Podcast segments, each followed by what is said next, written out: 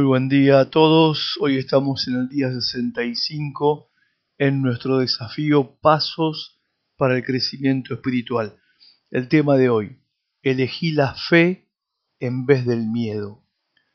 Moisés deliberadamente hizo algunas resoluciones sobre cómo vivir su vida.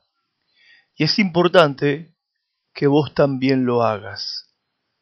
Una de las resoluciones de Moisés fue la siguiente.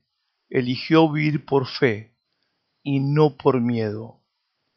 En este nuevo año que está empezando, te vas a enfrentar a la misma elección. ¿Vas a elegir vivir por fe o por miedo? La Biblia dice en Hebreos 11:27, por la fe salió de Egipto, sin temer la ira del rey, perseveró porque vio al invisible. Moisés fue al hombre más poderoso del mundo, el faraón, y le dijo, ¿ves a estos esclavos que están edificando todas tus pirámides? Me los llevo y nos vamos todos. Ya no tendrás trabajo esclavo, deja ir a mi gente.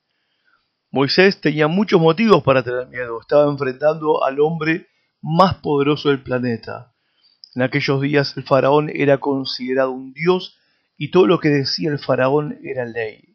Y acá viene Moisés diciéndole, ya no vamos a hacer lo que querés, no te tengo miedo porque estoy bajo las órdenes de una autoridad superior.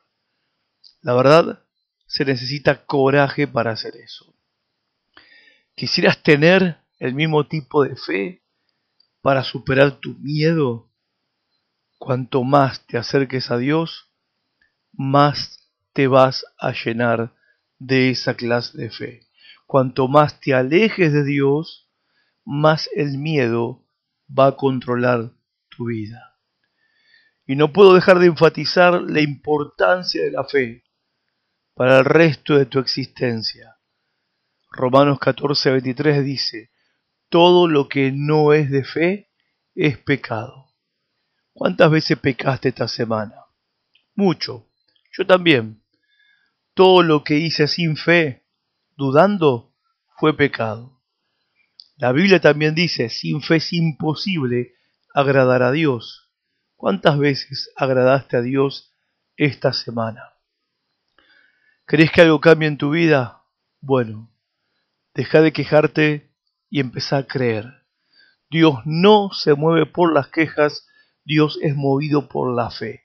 El Señor Jesús solía decirle a la gente, conforme a tu fe, te será hecho.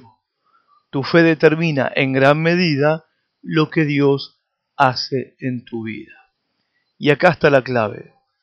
Lo que importa no es el tamaño de tu fe, sino el tamaño de nuestro Dios.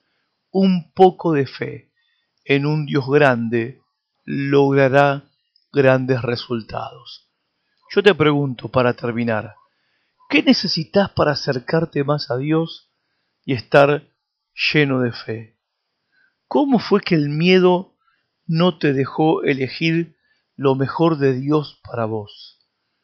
¿Cuál es la evidencia visible de que alguien es una persona llena de fe? Pensalo.